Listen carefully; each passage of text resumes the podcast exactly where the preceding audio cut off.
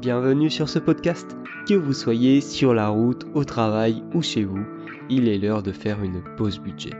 Moi c'est Maxime, auteur du site pausebudget.fr. Chaque semaine, retrouvez-moi sur ce podcast, seul ou accompagné, pour découvrir comment mieux gérer votre argent, aligner vos finances avec vos projets de vie, le tout de manière simple, sans jargon et fun. Avant de commencer, je tiens à préciser que je ne suis affilié à aucun organisme financier, banque ou assurance, et suis totalement indépendant dans les réflexions et conseils que je vous partage. Tu cherches à faire des économies parce que c'est la galère ou parce que tu as un projet que tu veux financer ou peut-être tout simplement pour pouvoir investir et préparer ton avenir. Bref, tu as besoin d'argent pour un de tes projets dans ta vie. Et donc tu cherches à faire des économies.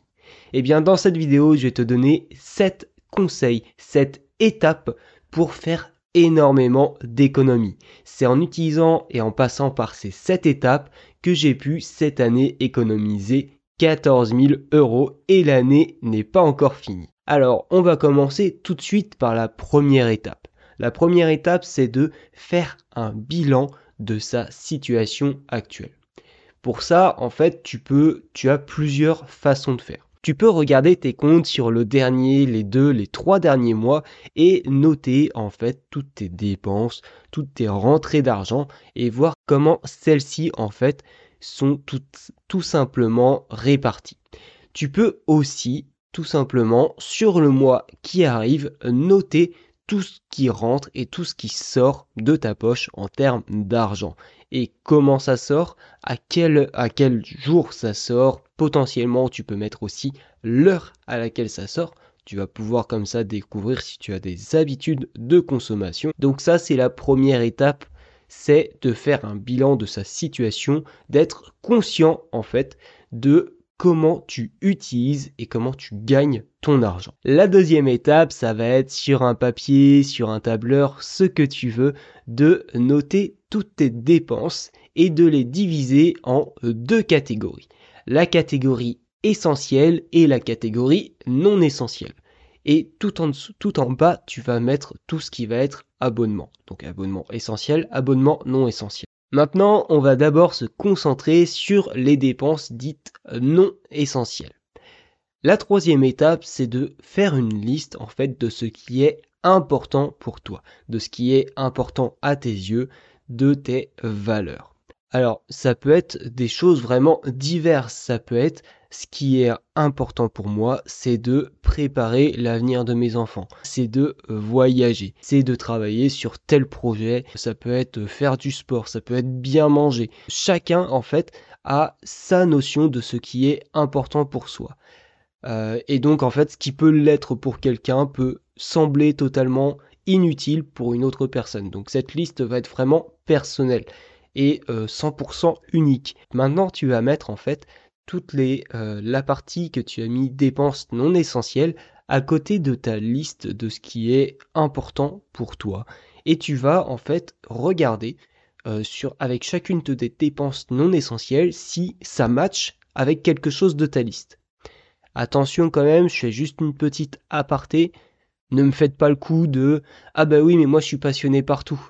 Bah non, donc, comme je le disais, tu vas comparer en fait tes dépenses non essentielles avec la liste de ce qui est important pour toi, de ce qui a le plus de valeur à tes yeux.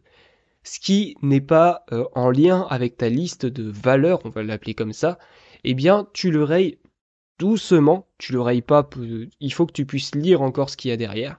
Tu le rayes. Ça, c'est la, la première partie.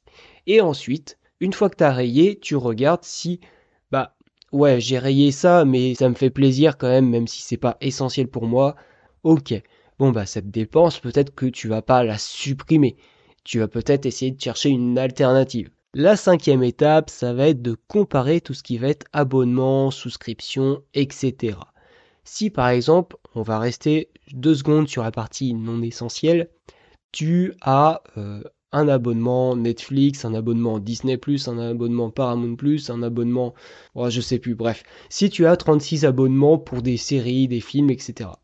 Est-ce que tu as vraiment besoin d'avoir tous ces abonnements ou est-ce que tu ne peux pas euh, réduire une partie de ces derniers Par exemple, bon bah je passe, euh, ok, Netflix, j'utilise beaucoup, allez, Disney Plus aussi. C'est vrai que voilà, j'aime beaucoup ce qu'il y a. En plus, c'est assez varié par rapport à Netflix.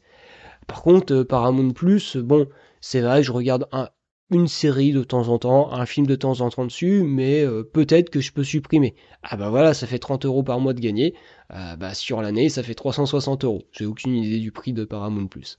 Et tu fais la même chose ensuite avec toutes les abonnements, les souscriptions qui sont dites essentiel. Tu compares les abonnements de téléphone, tu compares les mutuelles, tu compares euh, tout ce qui va être euh, électricité, etc., euh, etc. Et une dernière chose sur la cinquième étape. Deux dernières choses. Il faut savoir que le poste de dépense le plus important chez les Français, c'est leur maison. Quand je dis les abonnements et souscriptions, je parle aussi du loyer. Et donc pour cette cinquième étape, tu vas aussi regarder si bah, potentiellement tu peux trouver un logement moins cher. Est-ce que le logement dans lequel tu es est un logement qui est au-dessus de ton niveau de vie ou est-ce que c'est un logement que tu peux te permettre d'avoir? L'objectif, c'est pas forcément facile à tenir, ça j'en suis conscient. L'objectif, c'est que son logement, avec toutes les dépenses qui tournent autour du logement, c'est-à-dire EDF, l'eau, les poubelles, les, charges de copro, etc.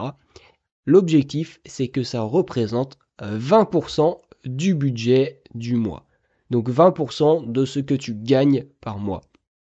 Tu gagnes 2000 euros, eh bien il faut que tout ce, qui tout ce qui est lié au logement, ça te coûte 400 euros. Le deuxième point, c'est pour la voiture. Est-ce que tu as contracté une dette pour ta voiture? Ok.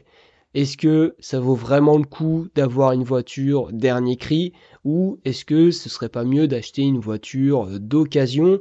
Donc voilà, compare aussi euh, l'automobile. Est-ce que la voiture que tu as actuellement te coûte trop cher ou est-ce que c'est une voiture que tu peux te permettre? La sixième étape maintenant, c'est avant chacune de tes dépenses, tu vas te poser la question suivante. À quoi est-ce que je renonce? Si je fais cette dépense. Ici, l'objectif, en fait, c'est justement de ne pas réfléchir en mode ah ouais, non, mais je peux pas faire cette dépense parce que je me prive.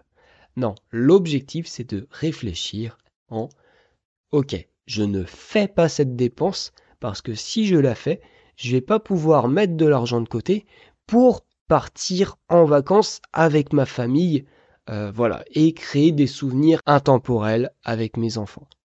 C'est comme ça qu'il faut mieux, qu'il faut réfléchir. Parce que d'un côté, on a la notion de privation, alors que là, on a justement non pas la notion de privation, mais la notion de bonheur, la notion de je choisis de faire ça parce que c'est mieux pour moi. Et donc c'est totalement différent de l'avant avec la privation. Donc ça, c'est la sixième étape. Et je vais rajouter une petite étape, la sixième plus 1. C'est tout simplement de faire une liste que tu vas garder avec toi où tu vas euh, noter différentes choses qui te font envie, différentes choses que tu veux absolument avoir pour différents montants. La septième et dernière étape, c'est tout simplement de faire un budget. Alors, faire un budget, oui, faire un budget correctement, c'est mieux.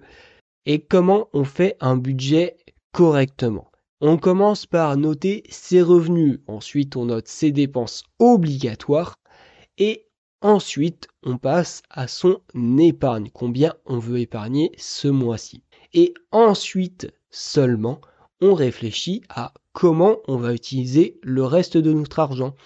Donc ça va être pour tout ce qui est non essentiel. Et comme ça, avec sur le mois, tu vas pouvoir tout simplement gérer en fait ton argent et bah, tu vas voir que ça va tellement te faciliter la vie pour épargner, pour mettre de l'argent de côté, pour avancer sur tes projets. Personnellement, pour faire un budget, j'utilise le Budget Manager V3, le lien est dans la description. Et juste avant de se quitter, j'ai une huitième étape, le petit bonus de la fin pour les personnes qui sont restées jusqu'à la fin de la vidéo. Cette huitième étape, c'est tout simplement d'utiliser les économies que tu vas faire en suivant les sept premières étapes pour rembourser en avance tes dettes.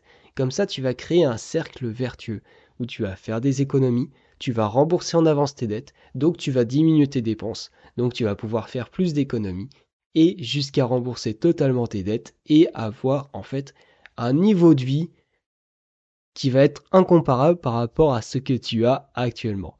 Donc voilà, c'est tout pour cette vidéo. Cette fois, il n'y a pas de neuvième étape bonus, hein. on va s'arrêter là. Fais ce que les autres ne font pas pour vivre comme ils ne le pourront pas. Deviens maître de ton argent. Salut Si tu entends ce message, c'est que tu as écouté l'épisode jusqu'au bout. Alors merci. Si ce dernier t'a plu, je t'invite à laisser un commentaire et 5 étoiles sur Apple Podcast, Podcast Addict ou ta plateforme d'écoute préférée. Ça m'aide beaucoup à faire grandir le projet. De plus, ça m'aide également à avoir des intervenants exclusifs pour mes interviews. Avant de partir, n'oublie pas que tu as accès à tous mes outils gratuits dans la description et tu peux aussi découvrir mes offres sur le site pausebudget.fr. Deviens maître de ton argent.